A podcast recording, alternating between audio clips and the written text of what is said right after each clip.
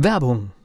Was passiert, wenn der Chef oder die Chefin eine Auszeit nimmt und die Angestellten auf sich allein gestellt sind? Christian Pukelsheim und Michael Habekorst beschreiben in ihrem Buch Radikal weg die Herausforderungen für Unternehmer und Mitarbeiter, welche Vorbereitung notwendig ist und worauf unbedingt zu achten ist bei einer Auszeit. Radikal weg, wenn der Chef ein Jahr Auszeit nimmt und das Unternehmen dennoch funktioniert. Erschienen im Mentoren Media Verlag www.mentoren-verlag.de der Unternehmer Academy Podcast. Wir machen aus Menschen mit Know-how Unternehmer mit Erfolg. Heute mal eine bisschen andere Episode. Wir stellen uns jetzt mal vor, das ist ja auch das Ziel, es läuft alles gut, wir machen satte Gewinne. Was machen wir denn mit dem Geld, was wir da erwirtschaften? Darüber muss man sich auch Gedanken machen, oder? Ja, vor allen Dingen rechtzeitig Gedanken machen. Das ist halt der Punkt. Also die Überschrift ist, wie sorgen wir für Vermögensaufbau? Weil Gewinne und Vermögen sind ja zwei verschiedene Dinge. Ja? Wenn wir den üblichen Verdächtigen zuhören, wie das funktioniert, dann gibt es so eine finanzielle Sicherheit. Ja, das bedeutet, du kannst so sechs Monate überleben ohne Einnahmen. Und dann gibt es eine finanzielle Freiheit. Das heißt, du kannst von den Erträgen, die dein Vermögen erwirtschaftet, leben, ohne irgendwie arbeiten zu müssen. So, das sind so die in der Theorie so die Dinge und da gibt es dann tolle Tricks, wie man das erreichen kann. Soll uns jetzt heute nur mal am Rande interessieren. Aber die Situation ist, und ich habe ja zum Glück, das müssen wir uns gar nicht so vorstellen, ich habe ja zum Glück auch viele Klienten, die sind schon sehr erfolgreich, die machen schon Gewinne, die buchen mich halt, um das nächste Level zu erreichen, durchzustarten, weil die an der Grenze an sind, an der Kapazitätsgrenze von der Zeit her. Die sagen, okay, mit diesem Modell, mit diesem Geschäftsmodell erreiche ich nicht mehr, die Preise noch weiter zu erhöhen geht nicht. Ich brauche ein anderes Konstruktionsmodell. Ich will projektbezogene Dinge haben, nicht mehr stundenbezogene oder tagesbezogene Honorierungen. Und das heißt, die sind schon sehr erfolgreich und wollen eben noch erfolgreicher werden. So, und die Frage ist, stellt sich halt immer, okay, ich mache Gewinne, habe viel Geld auf dem Konto, viel Liquidität. Wir haben in einer letzten Folgen über Liquidität gesprochen.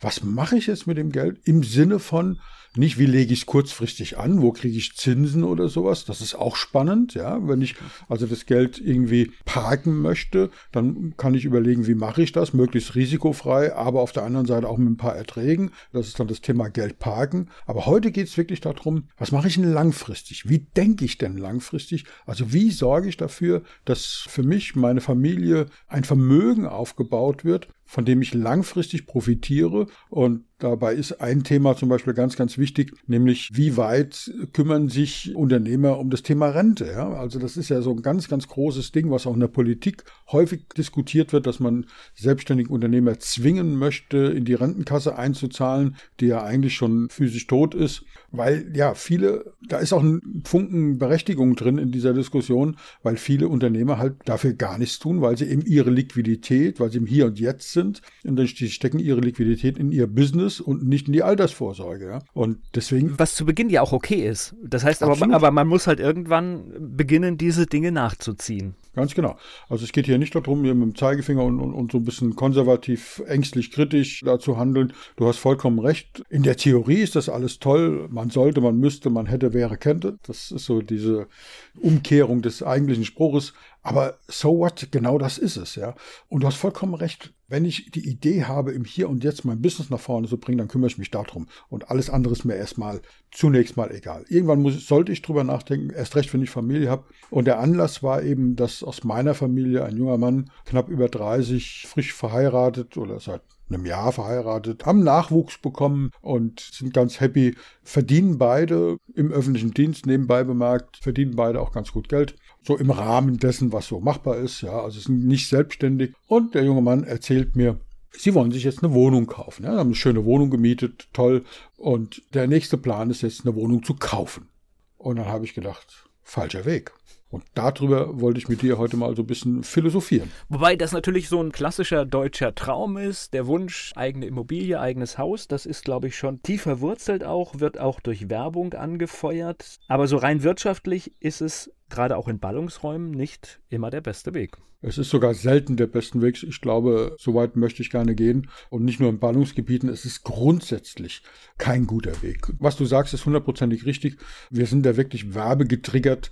Diese Werbespots, die allabendlich da zu Zeiten von Bausparkassen noch viel, viel mehr in dieser Generation. Du kennst diesen Werbespruch, Häuser bauen liegt in der Natur des Menschen und Miete zahlen nicht. Das triggert ja wirklich das limbische System an. Das sagt, ja, genau, das muss doch stimmen, dass das so archaisch, da ist doch gar keine Werbeaussage drin, das betrifft doch unsere Urinstinkte. Natürlich stimmt das, ja. Und so diese Geschichte, ja, vom Häuslebauer, vom braven Häuslebauer, der Eigentum erwirtschaftet und das ist doch das Ziel des Lebens, mal in einem eigenen Haus zu wohnen. Ja, das ist oldschool. Sorry, das war noch nie richtig und hat schon immer dazu geführt, dass Vermögen vernichtet wurde. Und das Spannende ist, dass dieser Balanceakt ja, ich hätte beinahe gesagt, fast wie ein Ritt auf einer Rasierklinge ist. Weil das klingt jetzt so, als ob ich Immobilien verteufeln würde. Aber genau das Gegenteil ist der Fall. Ich finde Immobilien klasse.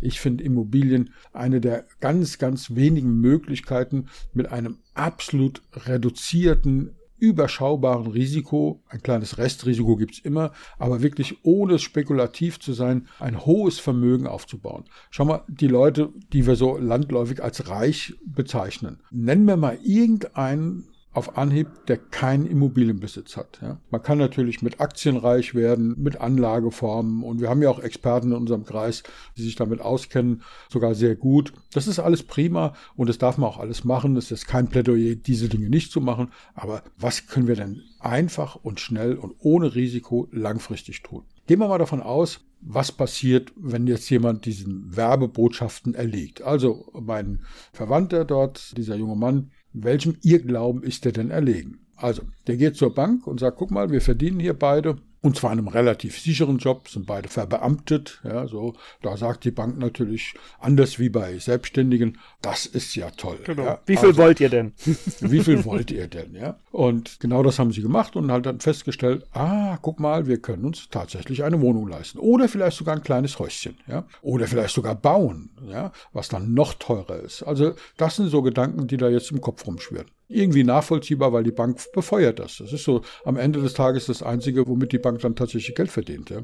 Worum geht's? Was passiert denn? Also, sie kriegen eine Finanzierung und zwar im Wesentlichen ohne Eigenkapital. Das ist das Spannende an der Sache und das Verlockende. Also man muss da nicht irgendwie 100.000 Euro auf den Tisch legen, um dann insgesamt 3, 4, 500.000 zu bekommen. Man braucht keine Sicherheit, man braucht kein Eigenkapital. Die Bank sagt, natürlich, hier hast du, wie viel brauchst du denn? Wie du gesagt hast, das war ja kein Spruch, das ist ja tatsächlich gang und gäbe. So, und dann sagen die, keine Ahnung, auf dem Land kann man vielleicht für eine halbe Million tatsächlich bauen. In der Stadt sind wir eher schon im siebenstelligen Bereich. Was bedeutet das? Das bedeutet, dass du die nächsten 35 Jahre diese Hütte abbezahlst. Das heißt, du hast keinen Spielraum mehr, irgendetwas zu machen. Beispiel, du willst dich selbstständig machen, brauchst ein bisschen Kapital, ganz, ganz schwierig. Ja, das wird erst dann spannend, wenn du sagst, du hast die Hälfte des Hauses abbezahlt, dann kannst du da was beleihen. Aber wenn du die Hälfte abbezahlt hast, dann sind also diese 17,5 Jahre, um bei dem Beispiel zu bleiben, rum. Was passiert nach 17,5 Jahren in deinem Haus? Was ist da als erstes kaputt? Ach, da ist eine Menge äh, kaputt. Da ist eine Menge kaputt, ja. Irgendwann fängst du an, in dein eigenes Haus zu investieren. Die Heizung ist kaputt, das Dach muss gemacht werden. Ab und zu sollte auch mal neu gestrichen werden. Weißt du, was das kostet, so ein Haus neu einzurüsten und zu streichen? Ja? Das Dach muss gemacht werden. Die Bäder sind dann alt. Also es ist ein, kennst du den Begriff Groschengrab? Und das hier ist kein Groschengrab, das ist ein hochkarätiges Eurograb. Das heißt, am Ende der Laufzeit hast du diese Immobilie auch wenn wir jetzt in einer Niedrigzinsphase noch sind. Oh, oh, gerade das ist eine ganz gefährliche Zeit, weil die ja. Leute finanzieren und tilgen dann mit ein oder zwei Prozent und das bedeutet nichts Gutes. Das zieht sich endlos in die Länge. Dann habe ich vielleicht langfristige Zinsverträge, hoffentlich, ja, 10 oder 15 Jahre. Aber wie sieht es in 10 Jahren aus? Bei einer Laufzeit von 33, 35, 38 Jahren. Wie alt bin ich dann? Ich habe dann wirklich mich abgeschnitten. Für zukünftige Dinge funktioniert da nicht mehr viel, weil ich brauche ständig neues Kapital. Wenn ich einigermaßen das Haus beleihen kann, brauche ich diese Beleihungswerte, um wieder neu zu investieren, um das Haus in Schuss zu halten. Das ist bei Miete anders. Ja? Wenn da die Heizung ausfällt, rufe ich den Vermieter an und sage, guck mal, die Heizung ist ausgefallen. Und dann sagt er, ja, das ist aber doof, schickt er jemanden. Ja? In der Hoffnung, dass dann ein Handwerker auch pünktlich kommt. Aber das ist ein anderes Thema. So, das bedeutet, du hast also die Hütte mit Zinsen und Investitionen doppelt bezahlt. Nach 35 Jahren hast du ganz pauschal jetzt, bitte man verzeih mir, wir machen jetzt keinen Mathematikkurs draus, aber im Prinzip hast du das Doppelte bezahlt. Und jetzt kommt das ganz, ganz Schlimme und jetzt kommen wir zum Unternehmerthema. Du hast das aus bereits versteuertem Geld bezahlt. Du hast das aus deinem Netto bezahlt.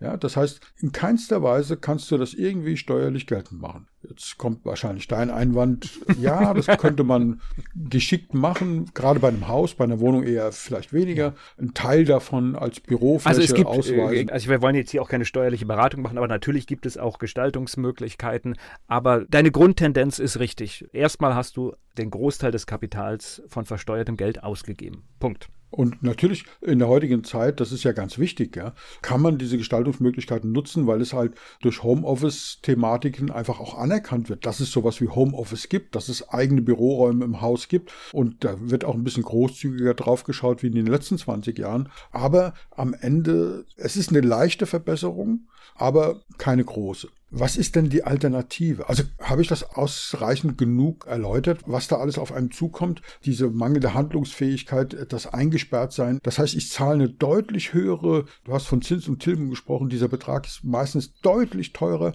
und höher wie eine Miete. Ich bin nicht flexibel, ich kann nicht sagen, ich breche jetzt alle Brücken hinter mir ab, jedenfalls nicht so einfach und gehe in eine andere Stadt. Ich bin unflexibel geworden, ja. Wenn ich irgendwo auf dem Land gebaut habe und kriege ein tolles Jobangebot oder möchte mich gerne selbstständig machen in Berlin, weil da die Gründerszene so heiß ist oder, oder, oder. Diese Möglichkeiten habe ich alle nicht mehr. Dann muss ich das Haus verkaufen. Die ersten zehn Jahre mache ich da, wenn es neu gebaut ist, locker Verlust. Wenn ich ein gebrauchtes Haus kaufe, habe ich mein ganzes Restkapital in die Renovierung reingesteckt. Also ich knebel mich selber völlig unverständlich. Ja. Du könntest vermieten.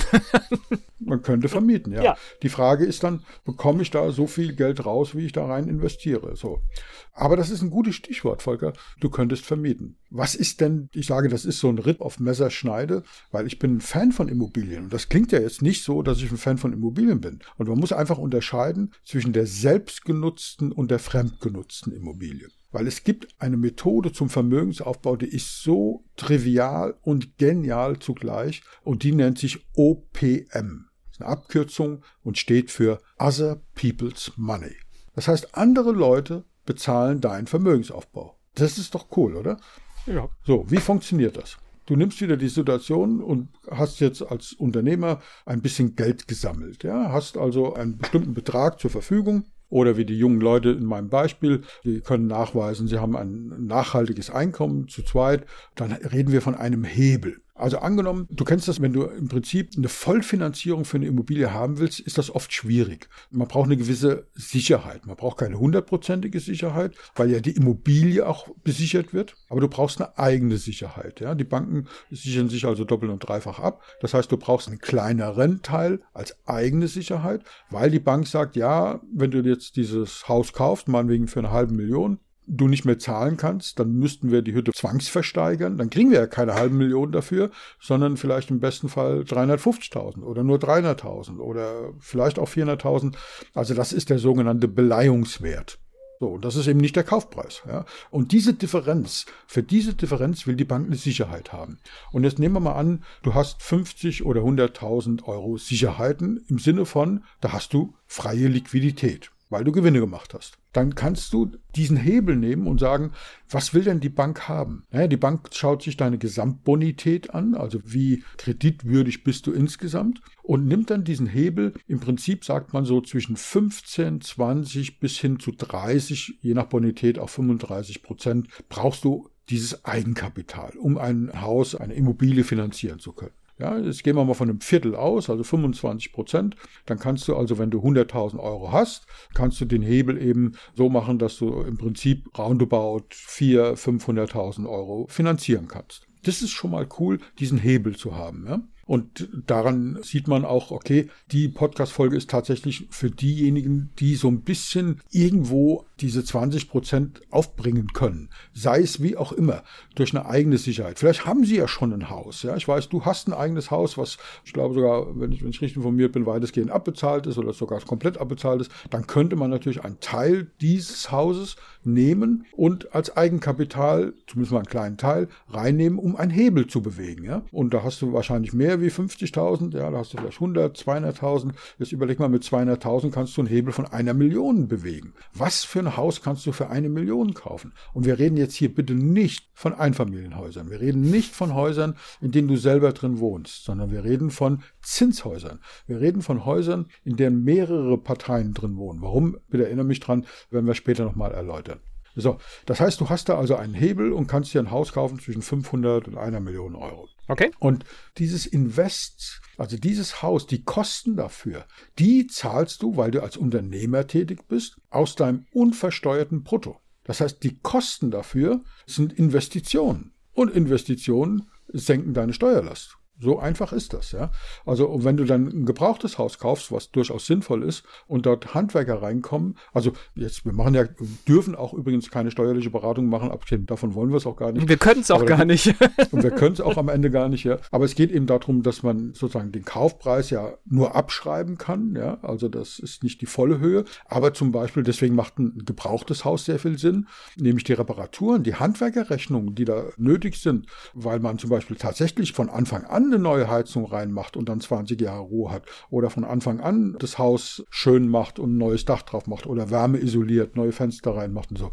Das wird am Anfang mitfinanziert und diese Kosten, die kann ich zu 100 Prozent sozusagen direkt als Kosten abschreiben, weil es Fremdrechnungen sind von Handwerkern. Ja, natürlich sind das Kosten und das ist natürlich steuerlich liquiditätsmäßig grandios. Ja. Also der Unterschied ist unversteuertes Netto versus versteuertes Brutto und der Staat beteiligt sich also massiv an meinen Kosten. So, das ist die erste schöne Geschichte. Viel wichtiger ist, und ich habe den Begriff Zinshaus jetzt mal verwendet. Einige Experten oder Pseudo-Experten sagen jetzt, ja, wie groß ist die Rendite des Hauses? Und dann sagen die, okay, ich habe eine Finanzierung, also in dem Fall, was du gesagt hast, Zins und Tilgung. Und wie hoch sind die Mieten, die ich in diesem Haus erwirtschaften kann? Und was bleibt da übrig? Und das ist dann die Rendite. Und dann sagt man, naja, so sechs, sieben, acht Prozent sollten da übrig bleiben. Dann ist das ein gutes Zinshaus. Und ich denke immer, warum ist das nötig? Ja, weil die Bank das so haben will und weil wir das so gelernt haben, wenn wir uns mit dem Thema Immobilien beschäftigen. Aber ich wage jetzt mal eine steile These. Ja, du hast, sagen wir mal, einfaches Beispiel. Du hast ein Mehrfamilienhaus, sagen wir mal, fünf Wohnungen. Jede Wohnung bringt, um es vereinfacht zu sagen, es sind sehr hochwertige Wohnungen. Jede Wohnung bringt 1000 Euro Miete, einfach nur, damit es einfach zu rechnen ist. Das bedeutet 5000 Euro Mieteinnahmen und Zins und Tilgung sozusagen sind dann eben 4500. Ganz grob. Das stimmt natürlich nicht wirklich, aber um aus dem Kopf zu rechnen, hast du 500 Euro übrig. Tolle Rendite, ja. In der Praxis wirst du das nicht finden. Deswegen bleibt das Theorie. So, übrigens, wie kann man den Wert eines solchen Hauses ausrechnen? Da gibt es so eine Daumenregel, sehr spannend. Du nimmst diese 5000 Euro, nimmst die mal 12, das ist dann die Jahresnettomiete, sind also 60.000 Euro und die nimmst du dann mal einen Faktor je nach Lage. Also in München können das durchaus 20, 25, 30 Jahresmieten sein. Auf dem Land können das so 10, 12, 15 Jahresmieten sein. Das kann man rausfinden. Ja? Also in, in mittleren Städten sind das so, Mainz dürften so 20, 25 25 Jahresmieten sein. In ganz extremen Ballungsgebieten wie München und Berlin ist das teilweise unanständig hoch. Aber kann man sich ausrechnen, okay, 60.000 ist die Jahresnetto-Miete, dann kann man sich ausrechnen, je nach Lage, nehmen wir mal so einen durchschnittlichen mal 20, dann ist dieses Haus 1,2 Millionen wert. So einfach ist das zu rechnen, ja. Sehr überschlägig, sehr pauschal, aber immerhin kriegt man so einen Daumenwert. Um diese 1, irgendwas, also eine Million zu finanzieren, brauchst du dann also einen Hebel von vielleicht 100, 200.000 Euro. Jetzt hast du das Ding finanziert und wer bezahlt denn jetzt die Raten für das Haus und die Zinsen und Tilgung? Das sind doch dann deine fünf Mieter, oder? Natürlich, weil du deckst die Kosten für die Finanzierung aus den Einnahmen. Punkt. So, und wenn jetzt tatsächlich das so ist, dass du da was drauflegen musst, weil vielleicht mal doch eine Instandhaltung kommt, obwohl du neu renoviert hast nach dem Kauf, dann ist das doch eine, eine Geschichte, dass du sagst, okay, was passiert dann am Ende der Laufzeit? Also du kannst eine viel höhere Zinsentilgung dort, also vor allen Dingen eine höhere Tilgung ansetzen, du solltest auch eine höhere Tilgung ansetzen, die deutlich kürzer ist. Lieber etwas drauflegen, ja, weil das Drauflegen ist ja kein Problem, weil du hast ja auch gesagt, ich habe eine Wohnung gemietet für, sagen wir mal, 800 Euro und kaufe jetzt ein Haus, ein finanziertes Haus und kann jetzt plötzlich 1200 Euro an Zins und Tilgung zahlen zahlen. Dann nimm doch einfach diese 400 Euro und leg die da drauf. Ja, dann hast du auch wieder 1200 Euro, weil du bleibst in deiner Wohnung wohnen für 800 Euro, zahlst 400 Euro mehr, bist du genauso schlau wie vorher. Aber der Rest, dieser Riesenhebel, den zahlen andere. Other people's money. Das heißt, am Ende, müssen wir mal ganz ans Ende betrachten, hast du dort eine Hütte stehen, die dann nicht mehr 1,2 Millionen wert ist, wie wir es jetzt ausgerechnet haben, sondern durch Inflation, die Inflation ist in dem Fall dein Freund bei Finanzierung, weil durch die Inflation werden ja deine Kredite und Schulden weniger. Das ist das Schöne. Während du, wenn du Geld anlegst irgendwo unter die Bettkissen sozusagen, wird dein Geld immer weniger wert. Das ist bei einer finanzierten Immobilie genau das Gegenteil. Die wird immer mehr wert, ja. Und durch Inflation steigen Mieten das heißt deine Einnahmen steigern, der Wert des Hauses steigert sich, das kann man über die letzten paar hundert Jahre betrachten. Das heißt, am Ende, wenn das Haus finanziert ist, hast du da eine Hütte stehen, die vielleicht 1,5, 1,7 Millionen wert ist, die du vielleicht, ich sag mal, in 30 Jahren bezahlt hast und hast da jeden Monat vielleicht sogar ein paar hundert Euro draufgelegt. Aber überleg mal, dann rechnet sich das Ganze. Du legst da jeden Monat ein paar hundert Euro drauf und bist dann Millionär. Du bist echt Millionär. Und du kannst dann, und jetzt kommen wir zum Thema Vermögensaufbau, wenn da ein Teil dieser Immobilie bezahlt ist, hast du ja freie Sicherheiten. Stell dir vor, das sind jetzt 200.000, 300.000 Euro bezahlt bei einer Immobilie, die vielleicht eine Million wert ist. Das geht ja relativ schnell, in ein paar Jahren. Nach fünf, sechs, sieben Jahren hast du einen Teil der Beleihungshöhe zur freien Verfügung. Das kannst du wieder nehmen als neuen Hebel für eine neue Immobilie. Und so entsteht Vermögen. Und das ist das Geniale an diesem System. Und all das bleibt dir verschlossen, wenn du die selbstgenutzte Immobilie nutzt und finanzierst. Das ist ein, eher ein Vermögensvernichtungsgeschichte. Die Leute erzählen dann, ja, dann wohne ich in Rente, brauche ich keine Miete zu bezahlen, habe mein Haus bezahlt. Ja, in der Theorie ja, aber wie alt ist dann das Haus, wenn du in Rente bist? Dann fängst du wieder an. Im Prinzip zahlst du da Hunderttausende von Euro, um so ein Haus zu renovieren und in den Schuss zu halten. Also rechnen tut sich das nicht. Wirklich, ein eigenes selbstgenutztes Haus ist dann sinnvoll, wenn du zum Beispiel einen großen Teil so nutzen kannst, wie du es angedeutet hast, ja, dass du das sozusagen an deine Firma vermietest. Da kommt es darauf an, was für eine Rechtsform das hat, dass du es vermietest, dann Mieteinnahmen hast, das ist cool. Und eben, wenn du es im Prinzip aus der Portokasse zahlen kannst. Ich glaube, das ist, der, das ist der wichtige Punkt, weil wir wollen jetzt hier natürlich ein selbstgenutztes Haus, das wissen wir beide, ist was Wunderbares und was Wunderschönes, aber definitiv muss man das nicht durch Entbehrung, sondern man muss es einfach bezahlen können, ohne dass man sich einschränken muss, auch im wirtschaftlichen Handeln als Unternehmer dann. Und zwar langfristig, ja. Genau. Das ist der Punkt. Was, jetzt sind wir wieder bei der Rente, ja. Das heißt, diese Hütten, die ich dann wirklich im Laufe der Zeit mir anschaffe, wo du fast gezwungen bist aus steuerlichen Gründen, weil irgendwann kippt ja dieser Punkt. Am Anfang hast du höhere Zinsen, das sind die Kosten für die Kredite, höher wie die Mieteinnahmen. Und damit zahlst du keine Steuern. Irgendwann kippt das und deine Mieteinnahmen sind höher wie deine Kosten dann zahlst du auch für dieses Haus Steuern.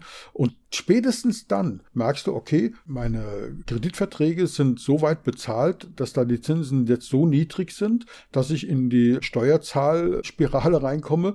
Und dann nimmst du diese Sicherheit und investierst in ein neues Haus, produzierst wieder Kosten und hast wieder den steuerlichen Vorteil. Das heißt, es ist eine fast zwangsläufige Kurve zum Vermögensaufbau. Es geht fast von alleine. Ja. Mit ein bisschen Intelligenz geht das wirklich von alleine. Und die Banken freuen sich und die, die unterstützen dich. Und du hast wirklich für Notfälle, du kannst mal sagen, ich will jetzt hier was investieren, kannst auf das eigene zurückgreifen. Das ist bei einer selbstgenutzten Immobilie ganz, ganz schwierig. Ja. Und jetzt kommt noch ein ganz, ganz wichtiger Tipp, wo auch viele Menschen große Schwierigkeiten haben. Wenn Menschen sich eine Immobilie anschauen, egal ob selbst genutzt oder fremd genutzt, ist dir schon mal aufgefallen, dass Menschen dann sagen, ach, das ist aber alt und das ist aber kaputt, nee, ich will was Schöneres, ja. Und dann kaufen sie was Schöneres, was Gebrauchtes, weil es günstiger ist und am Ende kaufen sie das und dann sagt der Familienrat, ich will das nicht sagen die Frau, sondern meistens ist es wirklich beide. Der eine sagt, ich brauche eine neue Garage, der andere sagt, ich brauche ein neues Bad. Und dann sagen wir, ach komm, wenn wir jetzt dabei sind, ein neuer Anstrich wäre auch nicht schlecht. Am Ende des Tages hast du doch renoviert. Hast aber das Haus so gekauft, dass du ein schönes Haus kaufst. Und der Verkäufer des Hauses, der hat vielleicht vor fünf Jahren ein neues Bad reingemacht. Für den ist das eine Rieseninvestition. Der will natürlich das Geld dahin haben. Also habt den Mut, sind wir wieder bei unserem Mutigsein, habt den Mut, eine abgewirtschaftete alte Immobilie zu kaufen, die nicht schön ist. Du willst dort nicht selber drin wohnen. Das ist das Schöne. Sondern du willst die für gutes, faires Geld vermieten. So, kauf dir eine Immobilie, wo du weißt, da sind die Bäder kaputt. Das ist leicht zu kalkulieren. Viel schlimmer ist es, du kaufst eine Immobilie, wo alle sagen, ja, das kann man noch mal nehmen, so fünf oder zehn Jahre brauchst du nichts zu investieren und dann kaufst du das und du weißt, wie das ist. Du hast kaum den Kaufvertrag unterschrieben, geht das erste Bad oder die erste Heizung kaputt, ja, der erste Durchlauferhitzer. Nee, kauf dir ein Haus, wo du weißt, oh, das ist aber ein bisschen runtergekommen, da muss ich die Heizung neu machen, da muss ich das Dach noch machen, da müssen neue Fenster rein, da müssen auch neue Leitungen rein, das investiere ich, das kriege ich ganz anders finanziert, da beteiligt sich der Staat ganz anders dran und dann weißt du, das ist neu. Ja, das ist viel, viel sicherer und besser zu kalkulieren, wie irgendeine ja, hochwertige gebrauchte Immobilie zu kaufen, weil du weißt nicht, was da gemacht ist. Du weißt nicht, was gefaked ist. Dieses Risiko ist dort viel, viel höher. Und Neubauen in der heutigen Zeit, uh, bis sich das rechnet, das machen Profis, ja, kann man machen, aber das empfehle ich nicht in dem Fall, sondern wirklich den Mut zu haben, zu gucken, wie kommt man an solche Immobilien? Da ist Immobilien Scout und die üblichen verdächtigen Immowelt und so weiter natürlich eine gute Geschichte, aber erzähl's einfach. Die meisten Immobilien werden am Gartenzaun verkauft. Ja? Hast du gehört, der Nachbar will verkaufen? Ach nee, guck mal. Und wir reden hier von Mehrfamilienhäusern oder Wohn- und Geschäftshäusern. Warum Wohn- und Geschäftshäuser so spannend sind, möchte ich auch noch kurz erklären. Ähm, die, viele sagen, scheuen sich vor der eigenen Immobilie, weil die müssen sie ja verwalten. Ja? Sie müssen gucken, dass da die Mieten reinkommen, dass die Handwerker kommen und so. Deswegen empfehle ich dringend, das mit einer Hausverwaltung zu machen. Äh, wir wollen nicht noch einen Klotz am Bein haben und es selber machen, obwohl man es natürlich könnte, aber es ist nicht unsere Aufgabe, ist auch nicht das, was wir gerne machen. Eine Hausverwaltung. So, die Kosten für die Hausverwaltung ist bei Privatwohnungen äh, Sache des Vermieters, also des Eigentümers. Das ist bei Gewerbeimmobilien anders. Das heißt, dort kann ich die Kosten für die Hausverwaltung auf die Immobilienmiete der Gewerbeeinheit umlegen. So, wir haben zum Beispiel ein schönes Haus, da ist so ungefähr ein Viertel Gewerbe und drei Viertel sind in etwa privat. So, natürlich ist die Verwaltung für die Gewerbeeinheit viel, viel aufwendiger. Deswegen kann ich, obwohl nur ein Viertel der Gewerbeeinheit eben dort drin ist, ungefähr die Hälfte der Hausverwaltung auf die Gewerbeeinheiten umlegen. Das heißt, die Hälfte wird schon mal von den Gewerbemietern bezahlt und nur die andere Hälfte muss ich selber bezahlen. Das sind lauter so Dinge, das sind jetzt nur kleine Beispiele, da fallen mir tausend Sachen ein, aber wir wollen ja keinen Workshop draus machen, sondern das nur so ein bisschen bisschen anteasern. Das ist wirklich phänomenal. Das dient dem Vermögensaufbau. Ich kann dann wirklich meiner Rentenzeit sagen, ich habe eine finanzielle Freiheit. Ich kann von den Einnahmen leben, mit oder ohne Rente, zusätzliche Rente. Das ist tatsächlich Vermögensaufbau. Und das funktioniert nur mit einer fremdgenutzten Immobilie. Und übrigens, warum sollte es mindestens ein Mehreinheitenobjekt sein, also ein Mehrfamilienhaus oder ein Wohnung, Geschäftshaus mit mehreren Einheiten? Naja, ganz einfach. Also sollten mindestens so zwei, drei als Minimum-Einheiten sein, gerne auch deutlich mehr. Erstens mal sind die gebraucht, dass der Markt kleine, sind also deutlich günstiger, wie zum Beispiel irgendwelche völlig überbewertete Einfamilienhäuser. Aber der wichtigste Grund ist einfach, dass das Risiko geringer ist, weil im Laufe dieser langen Zeit, in der man Immobilien besitzt, gibt es immer mal wieder Mieterwechsel und Fluktuation, selbst wenn es alles perfekt ist, wenn alles toll ist. Diese Ausfälle hat man und das heißt, wir haben zum Beispiel eine Wohnung, Geschäftshaus, das ist immer voll vermietet. Voll vermietet heißt aber, wenn ein Mieter rausgeht, dann haben wir zwar schon einen neuen Mieter, aber wir haben trotzdem einen Monat Mietausfall in dieser Wohnung, weil muss dann renoviert werden, bis die ganze Übergabe stattfindet. Es gibt ja auch Objekte, da findet man nicht sofort wieder einen neuen Mieter, also muss man mal zwei, drei Monate überbrücken. Und dann ist es natürlich gut, wenn man ein Objekt hat, wo es mehrere Einheiten gibt. Angenommen zehn Einheiten, dann ist das Risiko da ein Zehntel. Ja? Wenn man eine Wohnung nur hat, um damit das aufzubauen, dann ist bei Mieterwechsel ein 100% Risiko das heißt, man muss also die anfallenden Kosten, Zins und Tilgung und was sonst so alles anfällt, zu 100 Prozent aus der eigenen Tasche zahlen. Und deswegen ist die Empfehlung ganz klar ein Mehrfamilienhaus, ein Wohnung, Geschäftshaus mit mehreren Einheiten. Ich bin heute ein bisschen sprachlos, weil ich eine völlig neue Seite an dir entdeckt habe. Aber das ist natürlich typisch für dich, weil wenn du dich für etwas interessierst, fuchst du dich bis ins Detail da rein. Ich würde fast das Angebot, wenn es dir recht ist, wenn irgendjemand, der das jetzt hört, sagt, er braucht ein paar Tipps, er darf dich gerne anrufen, ne? Ja, selbstverständlich. Es ist ein Herzensthema, weil ich, du weißt ja, ich, ich brenne dafür, dass wir mehr erfolgreiche Unternehmer brauchen. Und natürlich hilft das, diese finanzielle Freiheit dazu erreichen. Ich kann viele, viele Tipps geben. Ich kann Menschen empfehlen, die sich damit auskennen. Ich habe Kontakte zu Banden. Also einfach melden. Ich stehe da sehr, sehr gerne zur Verfügung. Na klar. Es war so ein kleiner Einblick. Ich glaube, man hat gemerkt, dass wir nur an der Oberfläche geblieben sind. Es ist sehr, sehr spannend. Und vielleicht konnten wir den einen oder anderen so aus diesem Werbestrudel rausholen, mal drüber nachzudenken, wie sinnvoll ist das wirklich, wie attraktiv ist das wirklich. Ich habe ein eigenes Haus. Wie toll ist das wirklich? Mein Haus, mein Auto, mein Boot, ja. Das ist Werbung. Und das ist nicht Vermögensaufbau, es ist Vermögensvernichtung und Vermögensverhinderung. Und wenn wir das nur geschafft haben, mit dieser Folge den einen oder anderen da mal zu sensibilisieren, mal hinzuschauen, dann haben wir was geschafft. Und beim Investieren in den eigenen Vermögensaufbau bleibt mir nur zu sagen, bleiben Sie mutig. Der Unternehmer Academy Podcast. Wir machen aus Menschen mit Know-how Unternehmer mit Erfolg. Werbung. Was passiert, wenn der Chef oder die Chefin eine Auszeit nimmt und die Angestellten auf sich allein gestellt sind? Christian Pukelsheim und Michael Habekorst beschreiben in ihrem Buch Radikal weg die Herausforderungen für Unternehmer und Mitarbeiter, welche Vorbereitung notwendig ist und worauf unbedingt zu achten ist bei einer Auszeit. Radikal weg, wenn der Chef ein Jahr Auszeit nimmt und das Unternehmen dennoch funktioniert. Erschienen im Mentoren Media Verlag www.mentoren-verlag.de